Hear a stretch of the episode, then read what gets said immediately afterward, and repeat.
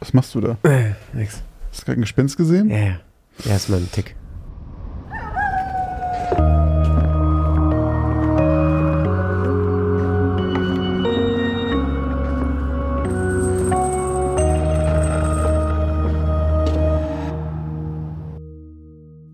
Moin und herzlich willkommen bei Geschichten aus dem Altbau, dem Grusel-Podcast mit dem X-Faktor, mit Christoph Wellbrock und Josch Kliemann.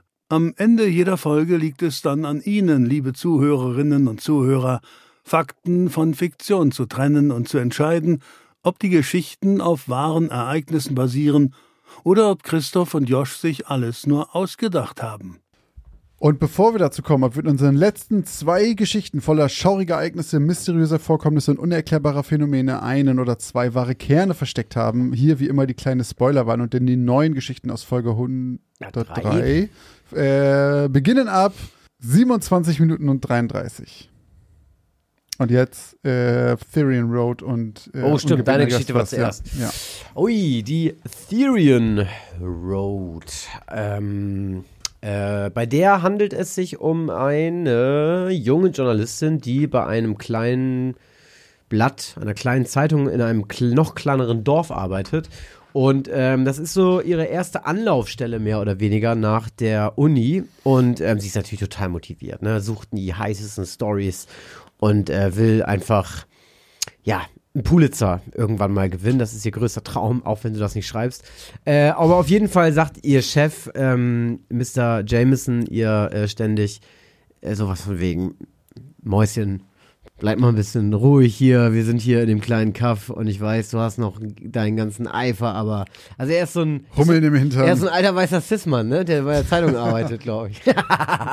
und die neue Journalistin Ähm, klein halten möchte. Genau, und dann hört sie irgendwann, also sie kriegt einen Anruf, sie hört nicht nur davon, sie kriegt einen Anruf und wird darüber informiert, dass ähm, ja eine Frau wohl eine Story für sie hat und sie wird darum gebeten, zu dieser Frau nach Hause zu kommen. Und sie fährt dahin, ist ein bisschen weit ab vom Schuss vom Dorf, liegt ein bisschen außerhalb und bei der Ankunft fällt ihr schon auf, dass das Auto der Frau ziemlich zerkratzt ist. Also so richtig, als hätte er also eigentlich denkt sie erst, dass es einen Autounfall gab und irgendwie Fahrerflucht wahrscheinlich jetzt gleich irgendwie Teil der Story sein wird. Aber sieht irgendwie aus, als hätte da jemand ordentlich mit einer Klaue richtig reingelangt in, in den Kofferraum. Wolverine. Ähm, oder? naja, auf jeden Fall er geht dann rein und ähm, ja, es kommt zu einem Interview. Die Frau erzählt die Geschichte und die, unsere Journalistin hört zu.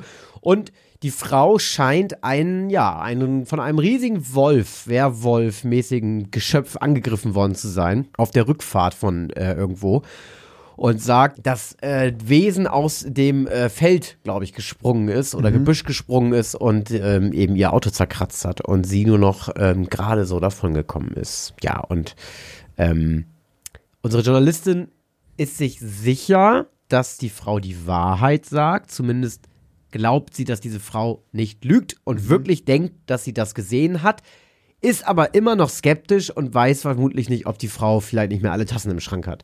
So, das ist so ein bisschen die Quintessenz aus diesem Interview, die die Frau zieht und sie weiß auch noch nicht so richtig, ob sie darüber schreiben soll. Dann fährt sie nach Hause und ihr passiert eigentlich genau dasselbe wie der Frau. Und zwar trifft sie nämlich auch auf dieses Wesen, auf diesen Wolf.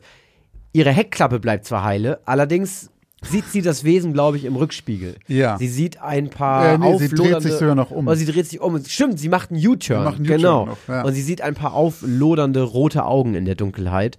Ähm, und dann türmt sie. Ähm, genau. Und dann erzählt sie natürlich auch ihrem Chef davon. Und unser Boomer ähm, Zeitungsregisseur, hätte ich fast gesagt, Zeitungs, wie sagt man denn? Zeitungs Redakteur. Zeitungsredakteur, Chef, ähm, ist plötzlich ganz aus dem Häuschen und möchte die Zeitung unbedingt drucken und sagt, glaube ich, auch sowas wie, aus dir wird nochmal echt was werden, ne? Äh, ja, oder irgendwie sowas. Keine Und dann ist es irgendwie das Monster von der Therian Road, Ja. heißt, heißt dann, glaube ich, die Überschrift. So ungefähr, zusammengefasst. Tja, also ich muss sagen, äh, beim Hören muss ich nochmal sagen, fand ich ähm, das richtig, richtig geil, wie die Erzählung der ähm, Anrufenden war. Also Ah, wie du das, okay. also die Art und Weise, wie du das A vorgetragen hast, auch schon im Podcast, also wir müssen ja auch mal erwähnen, die Sounds kommen immer erst nachher. Die, Die höre, höre ich nicht, die hört Josh nicht, wenn wir hier lesen. Ganz, ganz, ganz, ganz selten meistens mache ich das, dass ich die auch manchmal nicht schon einspielen lasse, damit ich Stimmt. das besser lesen kann. Aber Ja. in der Regel sind die Sounds immer später. Und dann habe ich ja beim Probehören eben auch diese Hintergrundmusik gehört, die da fand ich mega, mega geil. Fand ich Cool. wirklich richtig, richtig, richtig Geil. gut. Es hat mir sehr gut gefallen. Auch die, die Art und Weise, wie du diese Frau gesprochen hast, hat mir wirklich sehr gut gefallen. Oh. Betonung, ah, ich fand's richtig geil, sag ich dir Ey, ganz ehrlich. Dankeschön. Ähm, so, dann muss ich sagen, ganz schön peinlich. Ich habe scheinbar zweimal nicht richtig zugehört, denn du hast da ja ein, also ein, ein Easter Egg reingebaut, was man ja sofort erkennen musste eigentlich. Und unser, ähm, dem ich schon lange nicht mehr im Stream gesehen habe, aber von dem ich weiß, dass so, er wahrscheinlich ja. in die Hände geklatscht hat, als er diese Folge gehört hat. Unser lieber Fikuvi, den wir hier auch schon 300.000 Mal erwähnt haben, Ja, glaube ich, stimmt. der wird es sofort gehört haben, aber auch ganz viele andere eben, die es bei Instagram geschrieben haben. Ähm, unfassbar. James Jameson. Habe ich nicht gepeilt. J. Jonah Jameson. Genau, der, Jay Jonah, nicht James. Was sag ich da eigentlich, ne? Ja. Der Typ aus Spider-Man. Ja, genau. Ja, ist mir nicht aufgefallen. Ähm, musste ich jetzt aber dir einmal schon mal eben vorwegnehmen, weil es so peinlich war, dass Okay. mir das nicht aufgefallen Finde ist. ich, find ich aber gut, dass Ähm, das. genau, aber was soll ich sagen? Ich sag erstmal, was ihr gesagt habt. 54% von euch waren der Ansicht, dass die Geschichte wahr ist, während 46% glauben, dass es ausgedacht ist. Ich sag, das ist wahr. Ich glaube, dass es äh, so passiert. Ich glaube, es gibt da eine Straße, auf der das passiert ist oder ob, wo es immer wieder Vorfälle gibt, wo immer wieder Leute davon berichten, eben so ein riesengroßes Wolfsähnliches Wesen gesehen zu haben. Und ich sag auch, dass es ich überlege gerade, ob du diesen Plot mit der Journalistin dir ausgedacht hast. Nee, ich sag, es alles wahr. Ich sag, es gab die Clown und ich sag auch, es gab einen Zeitungsartikel darüber und das ist der Aufhänger gewesen für deine Story aus der Sicht einer Journalistin. Und ich sage, ich habe recht. Ich sag auch, du hast recht. Ja. Äh, denn es geht hierbei um äh, die Legende des Beast of Bray Road. Die Bray Road ist eine Landstraße in Elkhorn, Wisconsin. Auch die Stadt heißt genauso. Oh, tatsächlich. Es ist tatsächlich sehr, sehr, sehr viel genauso wie meine Geschichte. Ich habe gar nicht so mega viel geändert. Denn auch die Journalistin heißt in Wirklichkeit Linda Godfrey, genau wie in, meinem, in meiner Geschichte.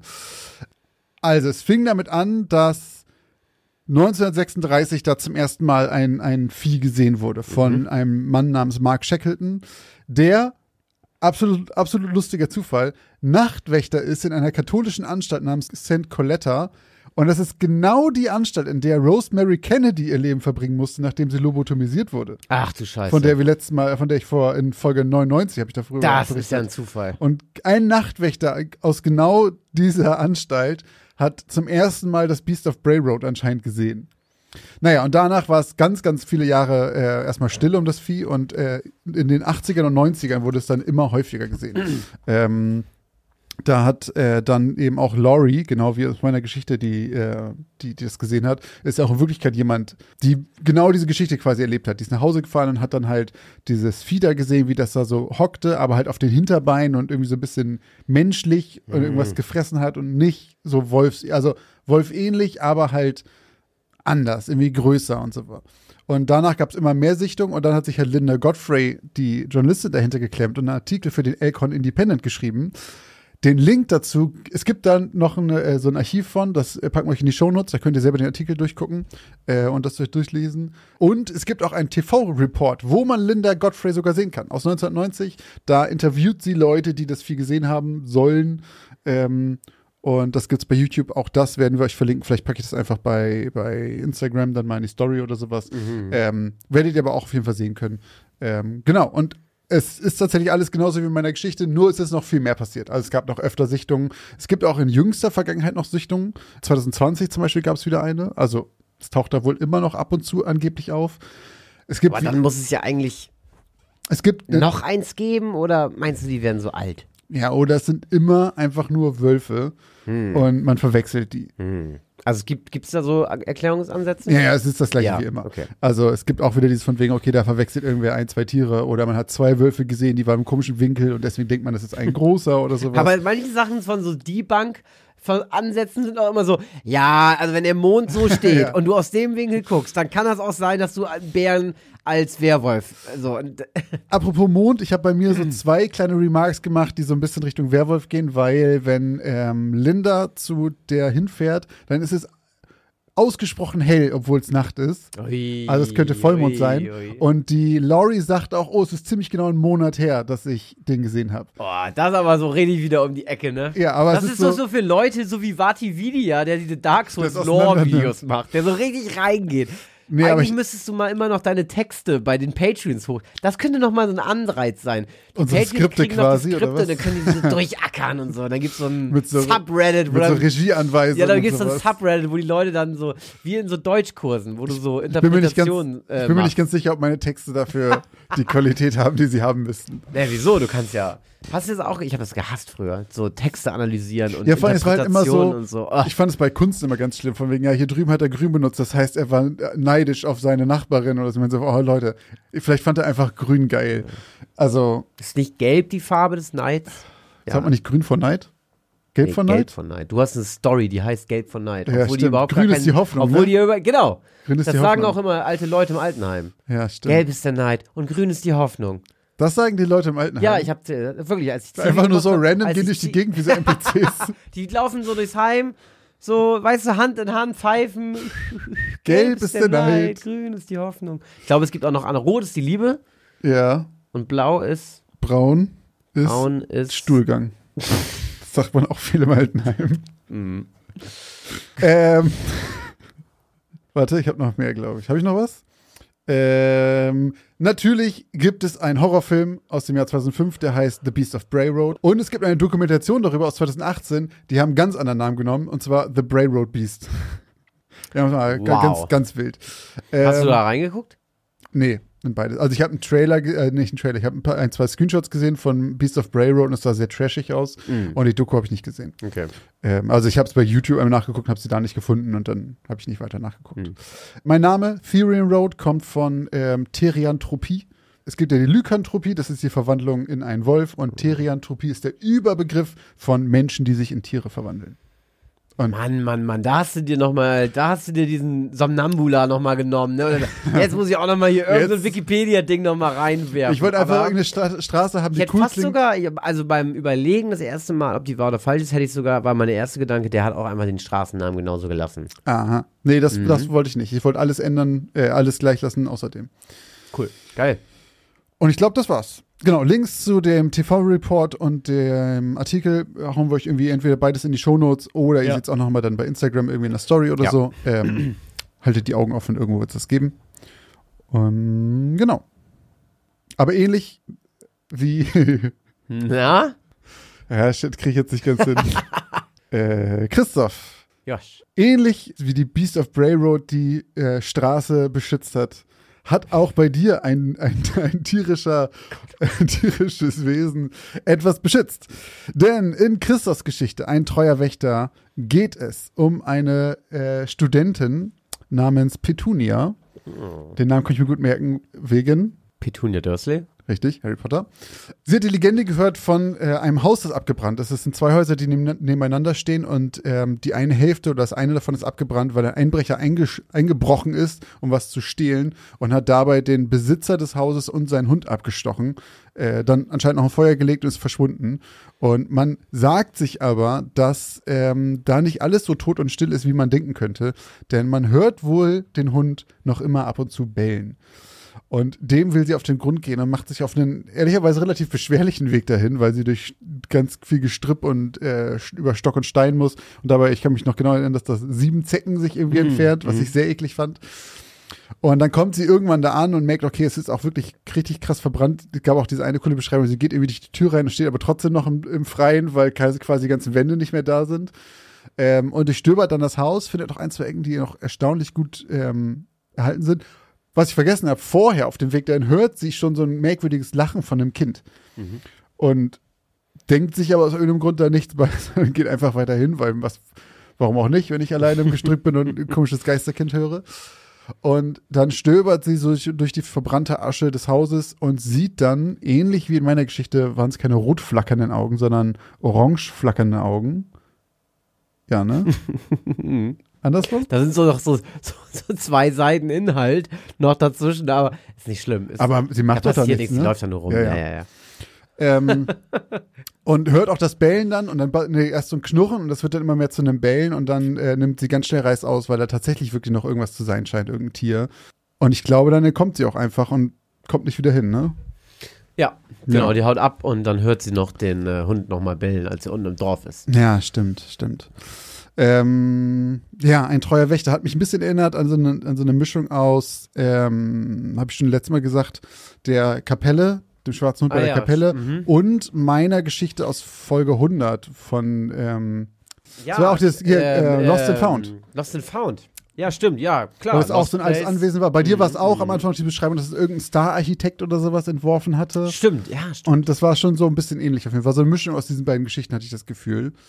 Äh, und auch da haben wir natürlich euch gefragt, was ihr glaubt. und von euch sagen ganze 66 Prozent, sie es wahr und 34 Prozent sagen, sie ist falsch. Und ich gehe noch einen Schritt weiter und sage, sie ist nicht nur wahr, sondern es ist eine Hörergeschichte. Ich sage, eine Hörerin hat dir das geschickt, geschickt, geschickt weil ich, äh, ich wette, diese Legende gibt's und irgendeine Hörerin hat gesagt, okay, ich fahre da mal hin und guck mir das an und hat dann genau das erlebt. Und das würde nämlich auch dieses Kinderlachen ähm, erklären, weil es dafür sonst keine Erklärung gibt. Und es kann ja einfach sein, dass die noch andere Sachen da ihr widerfahren sind quasi. Das ist, ich sag äh, auch, ich habe recht übrigens. Und jetzt bist du dran. Da muss ich dich aber so leider enttäuschen. Wirklich? Also, also es ist, also es ist eine wahre Geschichte, ja, Ja. aber es ist keine Hörergeschichte. Na okay, aber ich habe trotzdem recht. Quasi. Dann aber, also du hast nicht recht, recht. Ich habe nicht recht, recht. Du musst von mir aus keinen Euro bezahlen, aber du kannst nicht sagen, du hast recht. Weil es ist keine Hörergeschichte. Ja, okay. Du hast dich für mich ein bisschen zu weit aus dem Fenster Ja, okay, na gut. Okay, also es handelt sich bei meiner Geschichte um die Lutherburg. Deswegen Oh. auch Latter Castle. Ah, Ähm, die Lutherburg, gar nicht so weit weg, ähm, liegt am Bodenwerderaner Hopfenburg, äh, Hopfenberg in oder am Bodenwerder. Hier den Namen Nähe. hättest du auch einfach eins zu eins lassen können. Und alle hätten gesagt, ja, das ist ein typischer Christoph-Name. Ja, ist tatsächlich gar nicht. Bodenwerderaner Hopfenberg ist einfach so. Genau, also das ist Bodenwerder ist die Ecke da, das ist gar nicht Ja. Mhm. so weit weg von hier. Ich glaube eine Stunde oder eine Stunde 30. Und Ich habe mich mal interessiert, ob das in deinem Buch sogar drin ist. Ich habe Josh nämlich zu Weihnachten ein Buch geschenkt. Bremer, wobei das Nee, ist nicht, ist nur Bremer? oder so drumherum, So ne? ein bisschen drumherum Ja, auch. deswegen hätte mich das interessiert, ob es drin ist. Weiß ich aber nicht. Naja, auf jeden Fall geht es um die zwei alten Ruinen der Herrenhäuser, die auf diesem äh, Hopfenberg bei der Lutherburg stehen. Und obwohl, also dieses Anwesen ist keine Burg, es sind eben zwei Herrenhäuser mit einer Kapelle und ähm, einem Friedhof, aber es steht auf dem Gelände einer ehemaligen Burg, der ehemaligen Lutherburg. Ähm, diese Villen wurden 1911 gebaut und von dem Star-Architekten, genauso wie er in meiner Geschichte heißt, Hermann Muthesius entworfen. Muthese ist auch ein geiler Ähm, Name. genau, den gab es wirklich und der hat diese Villen auch gemacht und der hatte auch genau wie in meiner Geschichte eben diesen Fable äh, für diesen Industrial Look. Und ähm, bis in die 70er Jahre wurden beide Häuser bewohnt und dann ist das eine eben abgebrannt und das andere ist einfach, ja. Also ich habe mich die ganze Zeit gefragt, warum da keiner was gemacht hat bei diesen Häusern, aber es ist tatsächlich einfach so. Es hat einfach, die eine hatten einfach keine Erben. Da hat einfach keiner das übernommen, keiner wollte es kaufen. Was passiert dann eigentlich? Ja, es dann verfällt. geht's an die Stadt und dann kann es versteigert werden oder was?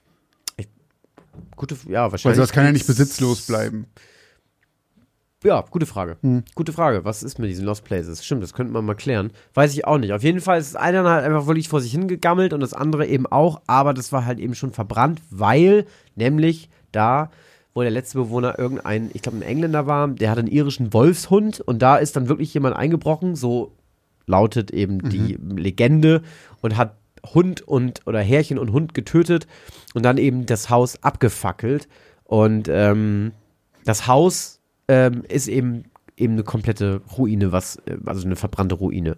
Ähm, genau und auf ähnlich wie in meiner Geschichte, die eine Villa gehörte einem wohlhabenden Kaufmann aus Stade und die andere Villa seiner man. Schwester. Genau, da mussten du wahrscheinlich auch hin zur Musterung. Ja, Ähm, Musterung für alle, die jünger sind, kennt ihr nicht mehr, ne? stimmt. Da muss man hinfahren und sich mal auf Herz und Nieren testen lassen von der Bundeswehr. Da fasst dich einer an allen Stellen an und Genau. guck mal, ob du. Ob da gibt es immer dieses, das, heute würde man sagen, das ist ein Meme. Huste mal. Ja, ne? genau. Heute würde man sagen, das ist ein Meme. das ist wirklich, ja, eigentlich ist das ein Ähm, Meme. Witzig, das, weil das war so witzig früher, weil äh, als ich da war, ist wirklich kein, ist kein Witz. Da war eine Gruppe, so vier Leute, die kamen alle aus Bremerhaven. Mhm. Das waren so richtige Hip-Hopper, so richtige, hast du von, die haben alle mit Absicht vorher gebarzt und wurden alle gleichzeitig ausgemustert. Krass. Die haben alle Pisstests gemacht und wurden nach Hause geschickt.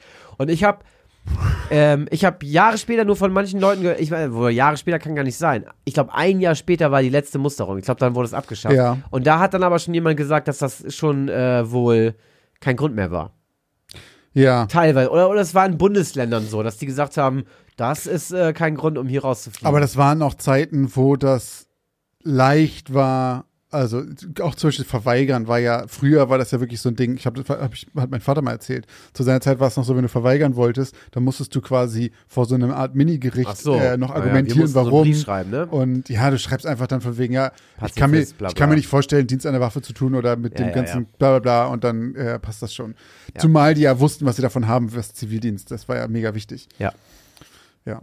Nee, es war zu meiner Zeit auch nicht so schwer, da äh, nicht zum Bund zu müssen. Genau, aber da mussten wir alle hin hier aus dem Raum Bremen Ja. nach Stade. Genau, und daher kam eben auch der wohlhabende Kaufmann, dem eben einen dieser Villen gehört hat. Und ähm, genau, angeblich soll es auf diesem Gelände, auf diesem ganzen Gelände der Lutherburg spuken. Man soll Hundegebell hören, eben das Hundegebell von diesem irischen Wolfshund, der da eben ja mit seinem Herrchen in diesem Haus ermordet wurde. Und außerdem, und jetzt kommen wir zu dem Kinderlachen, soll es auch zwei Mädchen gegeben haben, die von dieser Mauer, an der sie vorbeigeht, wenn sie da hingeht, wo sie schon sagt, die sieht aus, die könnte, die jeden Moment zerfallen. Ähm, ja, bei dir klingelt gar nichts mehr, ne? Doch, aber ich überlege gerade, ich überlege, ob sie da runtergesprungen sind oder Nee, genau. geschlagen Sie, wurden. sie, also die, die, Bei dir die, klingelt gar nichts. du guckst mich so fragend an. Ich wollte wissen, was jetzt passiert. Ähm, da, die sollen angeblich von einem kleinen Jungen im Sommer 1956 darunter geworfen worden sein. Und Wie hoch ist das? Die Mauer ist nicht so hoch, dass man stirbt. Mhm. Die Mauer ist nur eine Stützmauer am Hang. Das heißt, die sind den Ah, ganzen den Hang, Hang mit runter runtergefallen. gepurzelt. Genau, und die sind Scheiße. gestorben. Und man soll sie eben, es war auf so einem Fest, da wurden regelmäßig Feste gefeiert und da war auch immer richtig was los. Also ganz viele Kinder, die da rumgetolzt und rumgetobt haben und so. Und ähm, irgendein angeblich total fast, also so blond, dass man schon fast von einem weißhaarigen kleinen Jungen reden konnte, soll du. Das war ich früher. Es gibt Bilder von mir im Sommer. Du hast 1956 die kleinen Mädchen darunter gestoßen. 56 vielleicht nicht. Aber äh, ich hatte früher auch, als ich, ich kann dir noch mal Bilder zeigen, als im, früher im Sommer in Dänemark und so weiter, ich hatte schneeweißes Haar. Oh, Ich hatte, ich hatte auch, wenn wir aus Spanien zurück, also so Urlaub oder so, hatte ich immer richtig, richtig hellblond und dann so knackebraun, das sah immer wild aus. Also kleiner Junge war ich ein bisschen blonder als jetzt. kann ja mal zwei Kinderfotos von uns. Oh, stimmt. Ja, können wir mal, Können wir können machen. Ich, so, ich guck mal, ob ich eins mit meiner weißen Mähne finde. Genau, also das ist die Legende. Es soll da eben spuken, man soll den Hund hören, man soll Kindergelächter hören. Ähm, der Weg übrigens, ich habe ähm, auch so einen ähm, Bericht gelesen von jemandem, der da eben hin ist und sich das Ganze angeguckt hat. Und der hat geschrieben, dass das einfach ultra zugewachsen war, überall Brombeerbüsche. Und er hat Deswegen auch, auch von die Zecken und so Zecken, er hat auch von Zecken erzählt, Ja, die er okay. hatte und so, dass er meint, das war kein Das waren alles so Sachen, weshalb ich dachte, das ist eine Hörerin-Geschichte. Weil auch das mit den Zecken und so, ich, ich hab, dachte wirklich so, ja genau, und hat sie die einfach geschrieben. Ey, ich hatte auch ohne Scheiß, siebenmal musste ich Zecken von meinem Bein, aber Ja. ich konnte die Nachricht quasi lesen vor meinem inneren Auge. Ha, ich Scheiße. es, wenn dein Plan funktioniert. Nee, genau. Und ein paar Beschreibungen, also ein paar Beschreibungen eben auch, wie, wie dieses Haus eben aussieht und Ja. auch ähm, dieser Wind, dieses Skelett da mit dem Wintergarten ohne Fenster und so. Das sieht da alles so aus. Ich werde da natürlich auch einen Post machen auf Instagram. Ähm, für alle, die die natürlich nicht erwarten können, die googeln jetzt schon äh, Lutherburg natürlich. Aber ähm, das sieht schon wild aus. Also da müssten wir mal, ohne Witz, wir Ich sollten, gucke da jetzt nicht und bin wir, gespannt auf deinen sollten, wir Post. sollten da mal hinfahren. Jetzt ist ja nicht weit, können wir eigentlich mal machen. Genau, also wir wollten das ja sowieso Geschichten aus der mein, Lutherburg, wir können Geschichten aus der. Lutherburg und du hast ja jetzt auch ein Buch, da sind ja wahrscheinlich auch ein paar, da sind auch, glaube ich, weniger interessante Mhm. drin, also einfach so random Lost Places, aber vielleicht sind da auch echt ein paar drin, weil wir haben uns ja einmal richtig schwer getan, was zu finden. Ja, ja. Ähm, und vielleicht finden wir nochmal. Und diese Lutherburg, die sah echt total spannend aus. Also auch nach einer fiesen Ruine. Und, sie, und man drauf. sagt eben auch, und das habe ich ja auch in der Geschichte geschrieben, sie war, war ja dann auch auf der Suche nach der Kapelle und so hat sie nicht gefunden. Und man sagt, dass das nicht so einfach ist. Hm. Weil das Grundstück relativ groß ist, aber auch schon so zugewuchert und zugewaldet wieder Okay. ist, dass man scheinbar diese Kapelle und so manchmal gar nicht findet, wenn man nicht genügend Zeit mitbringt. Krass. Ich hätte Ähm, Bock zu. Aber genau. muss aufpassen, wenn wir es im Hochsommer machen und mein Haar vielleicht relativ hell ist. Pass auf, wenn Ich du. lasse über meine Tochter zu Hause. oh Gott, oh Gott. Ja, bitte. Äh. Und deinen Hund lässt du besser auch zu Hause. Ja, den lasse ich auch zu Hause. Ja. Okay. Genau, so viel dazu. Die Lutherburg äh, in oder am Bodenwerder. Ich weiß nicht, wie man es sagt. Schaut es euch an, Leute. Also fahrt mal hin, wenn ihr es vor uns schafft, wenn ihr schon da wart. Gerne Bilder her. Äh, posten wir natürlich auch gerne und ähm, teilen das. Und wenn ihr sonst Empfehlungen für irgendwelche Lost Places habt, immer her damit. Ja. Also, jetzt kommt nicht mit, ich wohne in München und bei uns gibt's äh, Nee. bla bla bla. Da werden wir wahrscheinlich. Luftlinie fünf Kilometer von Viertel entfernt. Sonst, sonst wird das nichts. Nein, das auch nicht. Aber, also okay, alles, was in Deutschland ist, gerne. Aber wenn ihr jetzt irgendwie in Spanien lebt, dann doch, könnt ihr uns auch erzählen. Aber die Wahrscheinlichkeit, dass wir uns das angucken, ist dann, geht gegen. Persönlich angucken, ja. Genau. Eure genau. Bilder gucken wir uns gerne an. Ja, das auf jeden Fall. Das auf jeden Fall. Auf jeden Fall. Immer her damit. Her mit euren Lost Place Bildern. Stimmt, da können wir mal so eine Rubrik machen. Auch im Discord. Liebe Mods, wenn ihr jetzt zuhört, gründet mal schnell einen Channel im Discord, äh, äh, Lost Place Erfahrung. Ja, gerne. So, Link dazu, wenn ihr darauf wollt, findet ihr bei uns in den Shownotes. Wieder einmal haben Josh und Christoph die Grenze zwischen Realität und Illusion überschritten. Wie ging es Ihnen beim Hören der letzten zwei Geschichten aus dem Altbau? Konnten Sie Wahrheit von Fiktion unterscheiden? Was glaubt ihr, gebt ihr eigentlich so für Essen im Monat aus? Oder für Klamotten? Oder um nebenan in dem kleinen süßen Café einen Cappuccino zu trinken? Was auch immer ihr gerade vermutet, vielleicht liegt ihr mit diesen Vermutungen ganz schön daneben. Wenn ihr das mal überprüfen wollt, dann kann euch die App Finanzguru dabei helfen, denn dort könnt ihr Budgets einstellen für verschiedene Sachen, die ihr braucht, zum Beispiel fürs Einkaufen, für Essen oder was auch immer ihr sonst ähm, budgetieren wollt und dann mal so einen kleinen Self-Check machen, ob ihr denn wirklich da liegt, wo ihr glaubt, dass ihr liegt oder doch merkt, oh, ich gebe vielleicht ganz schön viel Geld für Cappuccini aus. Und in diesem Fall kann euch Finanzguru sehr dabei helfen, einen Überblick über eure Finanzen zu bekommen und diesen Überblick auch zu behalten. Das Beste daran ist, das Ganze ist vollkommen kostenlos. Ihr habt aber die Möglichkeit für 2,99 Euro im Monat Finanzguru Plus zu holen und ein paar Extrafunktionen freizuschalten. Um dieses Geld aber auch noch zu sparen, um zumindest zu gucken vorher, braucht ihr das überhaupt wirklich? Ist das eine von diesen Ausgaben, die euch hilft? Dafür könnt ihr Finanzguru Plus drei Monate komplett kostenlos testen. Dafür müsst ihr einfach nur den Code Altbau benutzen. Der ist 30 Tage lang gültig und damit bekommt ihr drei Monate Finanzguru Plus vollkommen kostenlos. Ganz wichtig jedoch, das gilt nur für Neukunden. Das heißt, wenn ihr schon Kunde da seid, da seid ihr wahrscheinlich eh glücklich damit und braucht ihn gar nicht. Die Anleitung, wie das funktioniert, könnt ihr ganz einfach hier finden bei uns in den Shownotes. Das haben wir euch wie immer hier verlinkt. Also probiert es jetzt gerne aus und guckt mal, wo ihr bei euren Budgets in Wirklichkeit liegt und ob da nicht für irgendwas viel zu viel Geld flöten geht. Neue Folge, neues Glück. Oh, das äh, wäre, oh, das ist sogar, das weißt du ja jetzt noch gar nicht, aber es wäre fast schon ein guter Teaser jetzt für meine Geschichte. Ja, du fängst auch an, ist doch gut. Ja, oh ja, stimmt. Dann- Was hast du gesagt? Neue? Neue Folge, neues Glück. Ja. Meine Geschichte heißt nämlich Scherben bringen Gl Tod. Scherben bringen Tod. Aber es fand lustig, dass du das zufällig gerade gesagt hast mit Scherben dem, ähm, mit dem Glück. Genau. Meine Geschichte heute aus Folge 103 heißt Scherben bringen Tod. Dünner, bläulicher Rauch kräuselte sich an diesem Donnerstag in der kalten Nachtluft und Carsten Schmülle, der von allen nur Schneider genannt wurde, schaute sich verstohlen um. In der kleinen Seitengasse war es zugig und der Wind pfiff dem 36-jährigen Berufseinbrecher durch das schüttere Haar. Den Namen Schneider verdankte Schmülle seinem Geschick mit dem Plasmaschneider, mit dem er sich bisher durch jeden noch so dicken Tresor geschnitten hatte. Das schwere Gerät hatte er heute in einer dunkelroten Sporttasche verstaut. Der Riemen schnitt ihm bereits unangenehm in die Schulter, doch es ging schon. Zur gleichen Zeit klatschten nur etwa vier Kilometer entfernt tausende begeisterte Zuschauer und Fans der Zauberei dem großen Gulliver zu.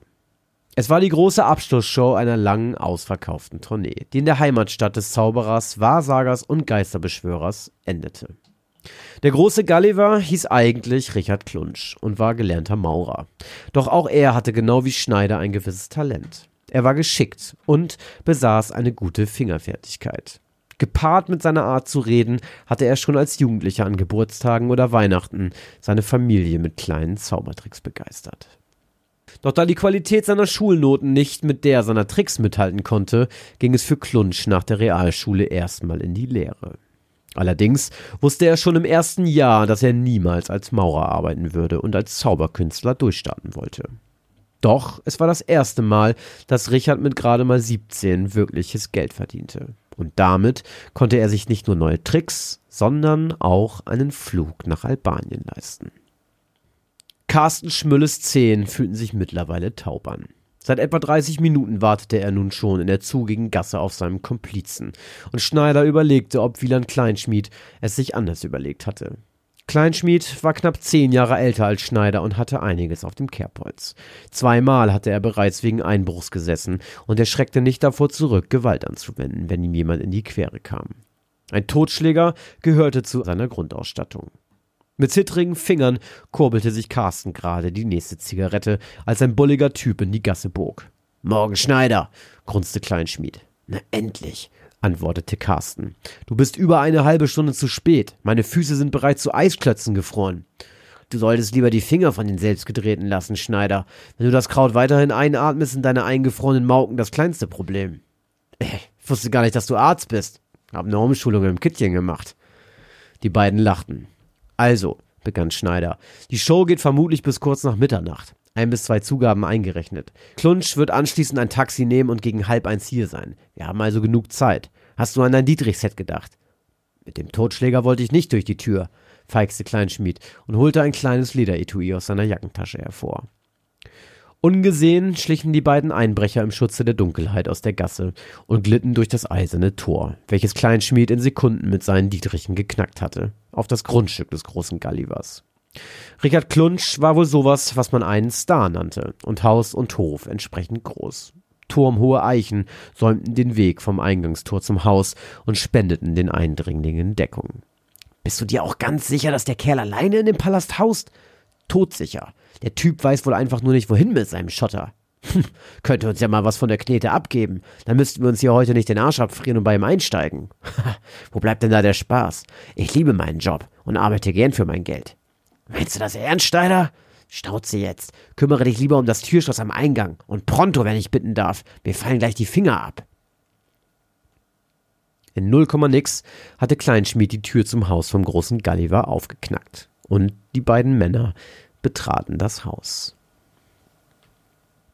In der Stadthalle kochte die Stimmung weiter. Gerade lief die vorletzte Nummer der Show. Ein albanischer Ritus, bei dem mehrere Frauen mit tiefer Stimme im Chor summten und den Dämon Bremer beschworen, der dem großen Gulliver für seine letzte Nummer mit übermenschlichen Fähigkeiten segnen sollte.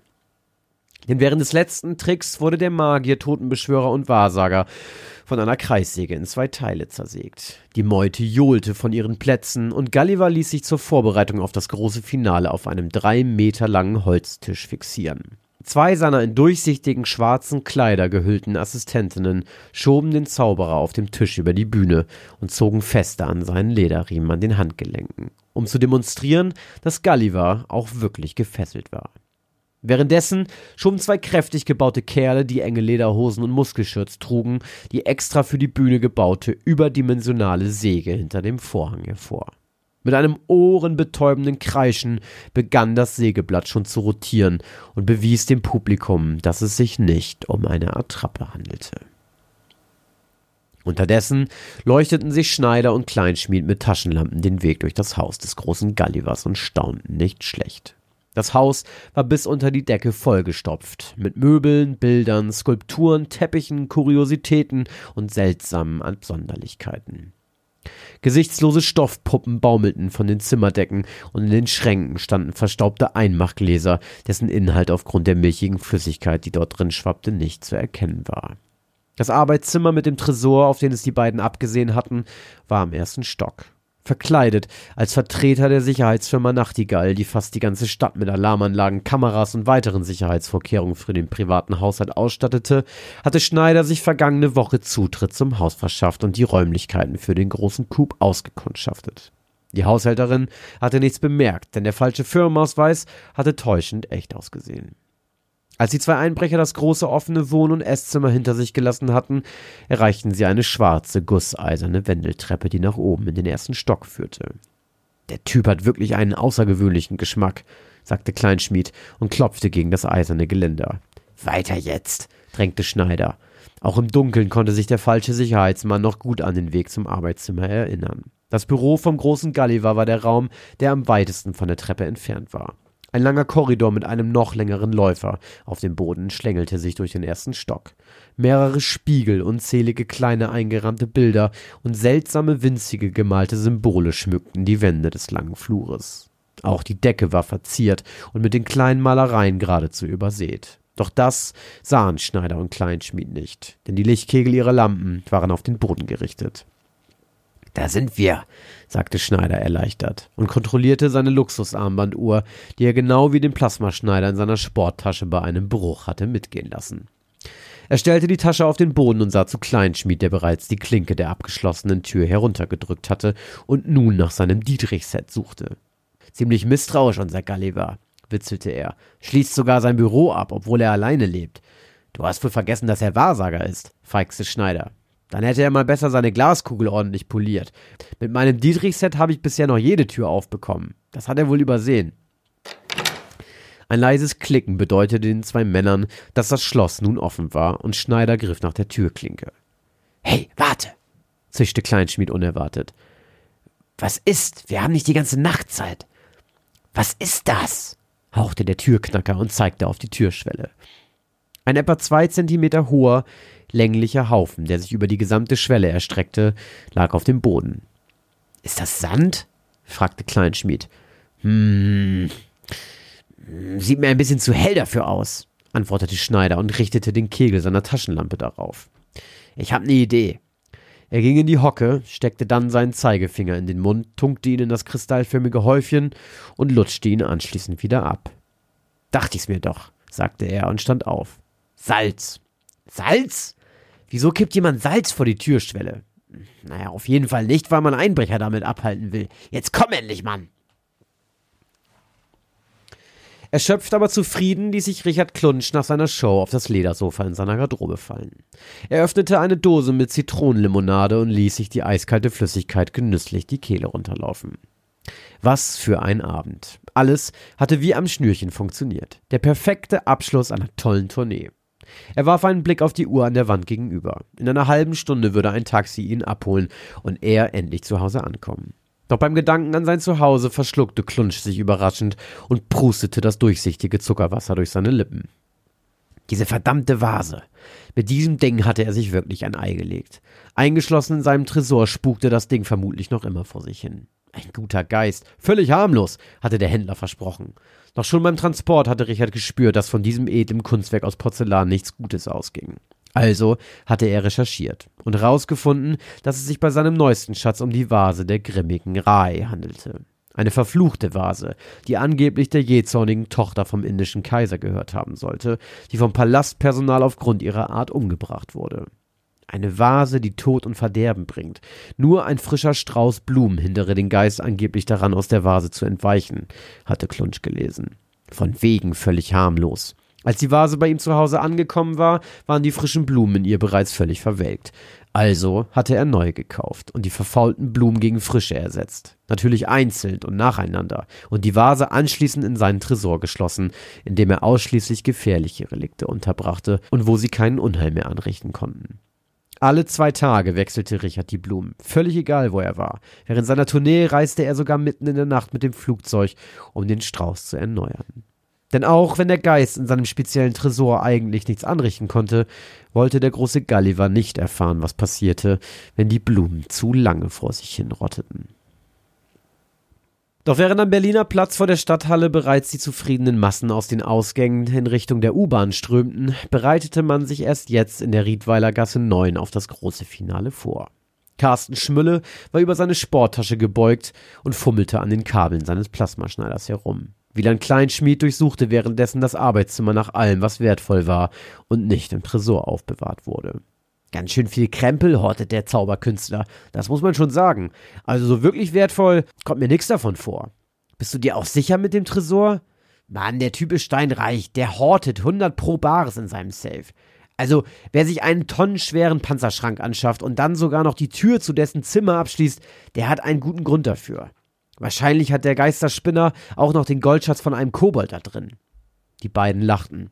Kleinschmied schloss die Vorhänge am Fenster, dann begann Schneider endlich damit sein schweres Gerät einzusetzen. Ein greller Lichtbogen schoss von jetzt auf gleich aus der Öffnung des Schneiders und erhellte das gesamte Zimmer. Stück für Stück fraß sich der Strahl durch die massive Tür aus Stahl und hinterließ glühende Metallreste.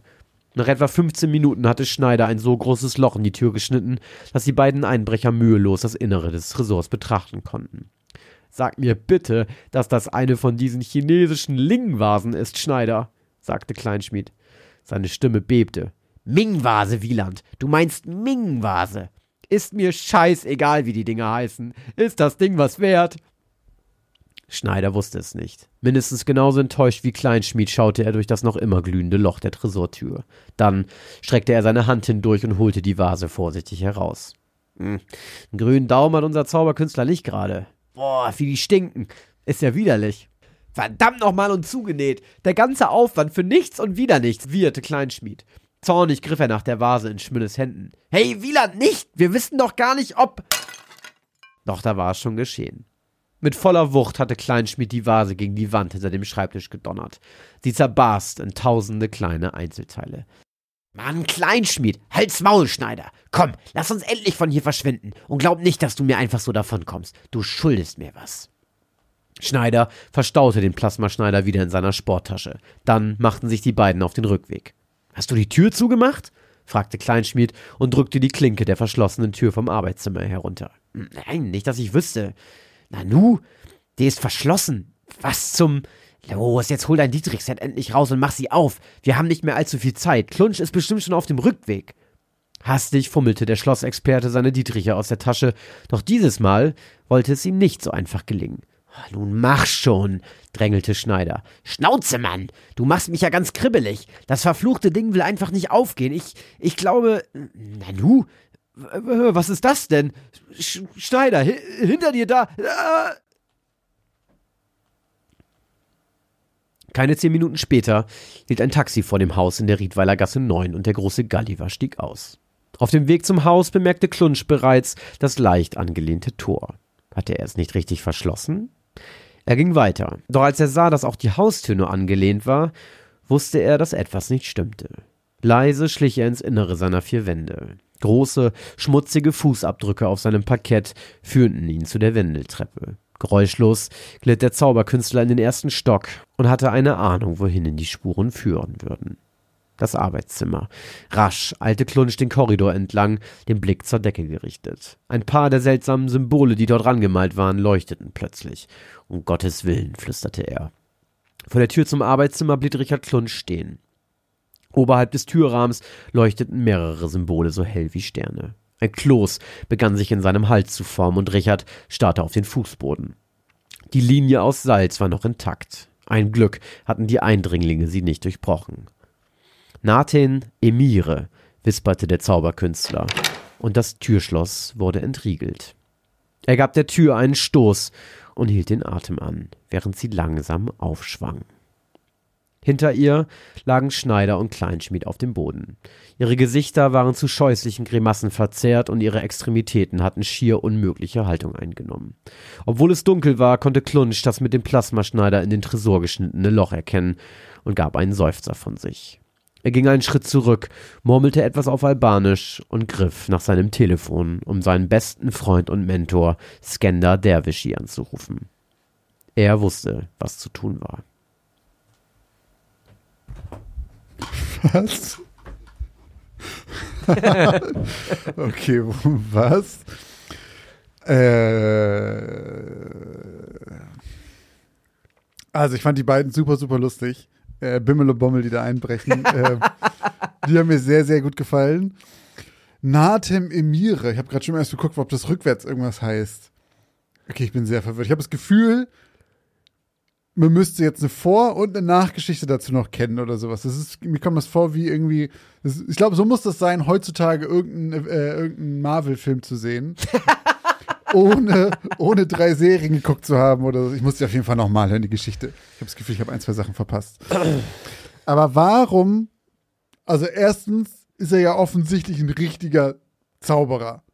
weil er einfach mit einem Zauberspruch eine Tür öffnen kann und irgendwelche leuchtenden Zaubersymbole hat und so ein Scheiß. Mit der Salzspur habe ich tatsächlich direkt bewusst, ähm, das mit diesem Salzkreis und sowas, dass da irgendwie Geister irgendwie nicht durch können. Also ich dachte erst, vielleicht hat er ein Schneckenproblem. Ähm, Stimmt, Nacktschnecken. Ne? Nacktschnecken, die, die, zer, die zerschmelzen davon. Ähm, ich muss auch zwischendurch so ein bisschen an sowas wie Prestige denken, weil das immer so, okay, er ist ein Zauberkünstler, aber vielleicht ist er auch ein Zauberer, weiß es nicht so richtig. Mhm, mhm. Aber sonst habe ich sehr viele Fragezeichen, muss ich sagen. Ich musste auf jeden Fall nochmal hören. Ähm, ich dachte zwischendurch auch mehrfach so, okay, Christoph hat schon wieder viel TKKG gehört in letzter Zeit. So die beiden Typen, wie sie sich auch unterhalten. Ich finde auch das Wort, ich finde einfach das Wort Mauken so gut. ist einfach ein geiles Wort. Mauken ist ein geiles Mauken Wort. ist ein super geiles Wort. äh, mein Käsemauken hier. Ja, ich muss dir auf jeden Fall noch. Scherben bringen Tod. Warum holt man sich denn, selbst wenn du fucking ein wirklicher Zauberer bist, warum holst du dir denn so eine verkackte Vase, wenn die verflucht ist? Also und Na, dann, er wusste das ja scheinbar nicht. ja, aber dann wird die doch wieder los. Ja. Aber war, aber gut, aber frag mal die Warrens. Ja, aber die sind ja auch Scam-Artists. Er ist ja ein richtiger Zauberer. Hm. Das ist jetzt meine Theorie. Gut, vielleicht hat er dann dieselben äh, altruistischen Gedanken wie die Warrens. Oh, dass er, Und dass er, er, er will will. nicht scammen, sondern er sagt dann lieber bei Ah, mir als er woanders. sammelt die, weil er sagt, ich kann damit umgehen. Vielleicht. Ich bin stark genug, um die bösen Mächte da. Ich bin der große Gulliver. Ich bin Richard Klunsch, der, der Maurer. Der große Gulliver. Und gestorben sind sie ein bisschen wie bei The Ring. Ja, stimmt. Mit so verzerrten Gesichtern und so weiter. stimmt. Da muss ich immer an diese Szene denken von dieser einen da im, im Wandschrank. Äh, ist das die Tochter, die da die DVD guckt dann am Anfang? Ich glaube schon. Und dann machen sie den Wandschrank auf und dann sitzt sie da irgendwie so drin. Ah, Oh, ist so eklig, ne? The. Ring war echt ein Film, ey, der, der war zu der, der, war Zeit. hyped, der war richtig krass hyped, aber der war auch wirklich krass gruselig, ne? Ja, der war auch richtig groß zu der Zeit. Das war so ein Ja, Horrorfilm, stimmt. der wirklich super bekannt war. Aber der kam auch in so einer Zeit, wo Horrorfilme auch einen anderen Ruf hatten, ne? Da Der so kam so nach dieser, nach dieser Zeit der, dieser Slasher-Filme. Also der, der diese Scream-Zeit war Genau, das ja so, ne? Scream und diese ganzen Teenie-Dinger halt, ne? Ich weiß, was du letzten Sommer getan hast und Konsorten. Und dann kam, dann kam so The Ring und äh, dann kam auch, glaube ich, dieser Film, es kann jetzt auch total in der Timeline falsch sein, aber Dark Water, wo ich dachte, dass der nach Ja. Dings kam. aber das ja- weiß ich nicht, ob es die gleiche ich- Zeit war. Aber es war so die es war so eine 90er und sowas. Zeit. 90er, 2000er war so eine Zeit, wo, wo viel, also heutzutage, wenn so ein Horrorfilm rauskommt, sind die so richtig schlechte Splatter-Kacke. Und damals waren die noch so ein bisschen mit ein paar mehr Ideen dahinter, fand ich. Und so Die waren halt, genau, die, ja, oh, also wirklich, eine der ekligsten Szenen für mich ist immer noch dieses, also es hat mich damals, einfach heute vielleicht nicht mehr, aber damals war das diese Szene auf dem Boot mit dem Hengst. ja, das ist auch bei Ri- The Ring. Direkt ja, der Anfang, vom ne? Pferd, nee, gar, nee, Ist das nicht der Anfang vom Film? Wo das, nee, ist so Mitte, zweites Drittel. Echt? Die fährt doch dann, Ja, springt da runter und siehst du das Blut im, Blut im Wasser danach. oh, ne? ja, ja. vielleicht ist es im Trailer, vielleicht ist es daher. Kann sein. Ich dachte, es wäre direkt Die der fährt dann vom ja Film. erst noch auf ihrer Recherche da auf dieser Insel da. Stimmt, ja, vielleicht ist es im Trailer direkt drin. Das kann auch sein. Oh, das hat mich irgendwie richtig mitgenommen. Ja. Vielleicht war da auch so ein bisschen Inspiration für mein Wehrpferd. Für den Rappen, ne? Das kann sein. Das kann sein.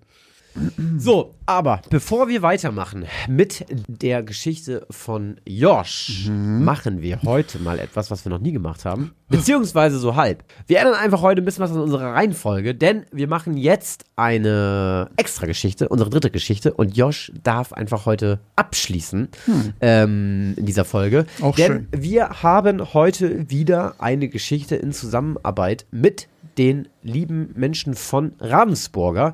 Denn Ravensburger hat uns mal wieder ein tolles Puzzle meets Crime ähm, geschickt. Und wir haben für dieses Exemplar ähm, eine Geschichte geschrieben. Ähm, dieses Puzzle, wir werden nach dieser Geschichte auch noch ganz viel Kram dazu sagen. Aber jetzt würden wir sagen, viel Spaß mit der Geschichte Der geschenkte Mord.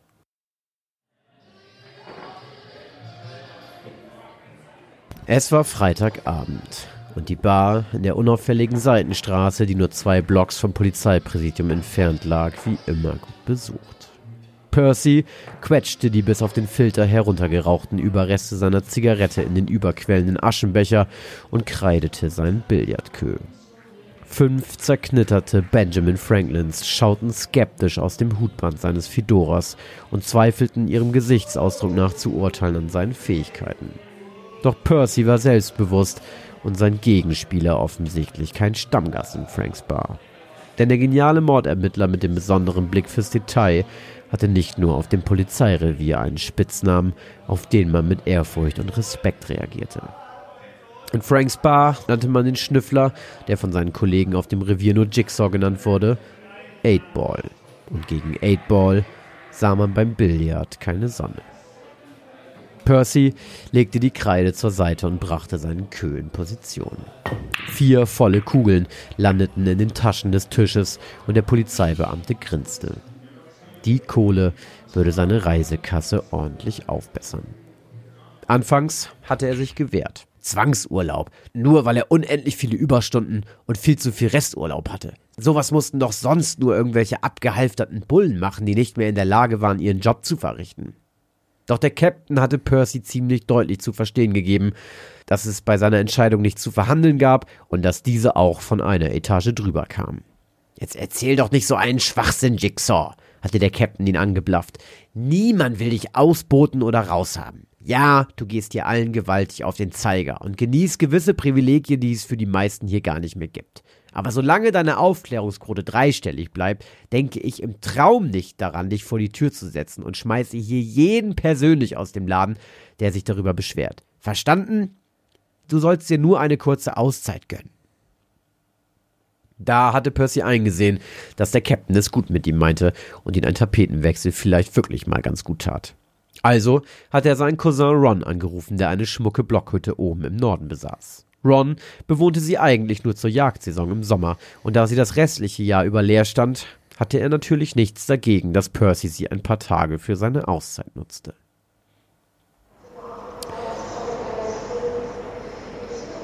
Am Bahnhof ging es am frühen Morgen des nächsten Tages hektisch zu.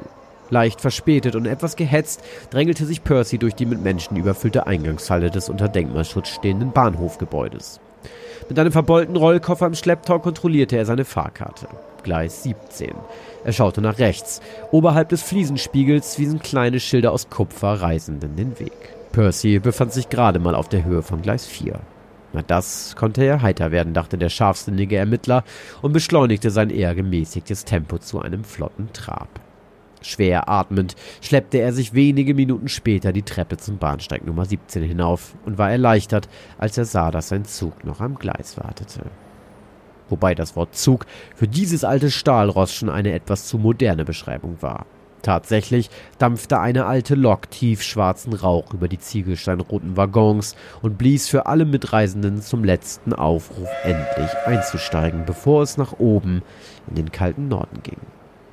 Positiv überrascht und mit einem Lächeln im Gesicht ging Percy auf einen der Waggons zu, hiefte sein Gepäck die eiserne Treppe hinauf und stieg ein.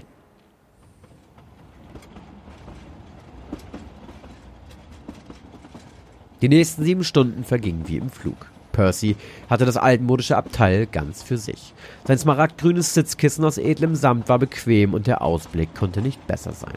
Zum ersten Mal stellte er sich die Frage, warum er sich nie solche Pausen gönnte und stattdessen lieber in zugequalmten Bars, verstopften Straßen und an nach Blut und Tod stinkenden Tatorten herumhing. Er liebte seinen Beruf, daran gab es keinen Zweifel. Doch bedeutete das, dass man nicht auch etwas mehr auf sich selbst achten durfte? Selbst durch die dicke Glasscheibe, an der Percy sich die letzten vier Stunden die Nase platt gedrückt hatte, konnte er die frische, klare Luft förmlich riechen, die nichts mit der stickigen, versmogten Luft aus der Stadt gemeinsam hatte. Und obwohl Fusel, Zigarettenqualm und billiges Rasierwasser zu seinen Lieblingsdüften gehörten, wusste Percy, dass es richtig war, was er hier tat. Dass es schon lange überfällig war und es ihm vielleicht sogar helfen würde, seine Sinne wieder etwas nachzuschärfen. Denn obwohl er auch den letzten Fall mal wieder erfolgreich gelöst hatte, war er im Nachhinein etwas hart mit sich ins Gericht gegangen. Tagelang hatte er während des Falls sein Brett vor dem Kopf gehabt und sich das Hirn darüber zermartert, wer den alten Tonbach tatsächlich umgebracht hatte. Ein knappes halbes Jahr lag der Fall nun schon zurück. Doch tatsächlich war das Büro des alten Tonbachs das erste, an das Percy gedacht hatte, als er das altmodische Abteil mit den smaragdgrünen Sitzkissen und Armlehnen aus dunklem Holz betreten hatte. Als die Lokomotive Percys Ziel erreicht hatte und langsam in den Bahnhof des kleinen Örtchens tuckerte, stand der Mordermittler bereits fertig angezogen mit seinem Rollkoffer in der Hand im Gang des Zuges und wartete, bis die Türen zum Öffnen freigegeben wurden. Glücklicherweise gab es hier nur zwei Gleise und der Weg zum Parkplatz, auf dem fast das ganze Jahr der alte Jeep parkte, war nicht weit. Ohne sich umzuschauen, ging Percy neben dem Geländewagen in die Hocke und suchte auf dem linken Hinterrad nach dem Schlüssel. Bingo. Er verstaute sein Gepäck im Kofferraum, legte seinen dicken Wintermantel auf den Beifahrersitz und startete den Wagen.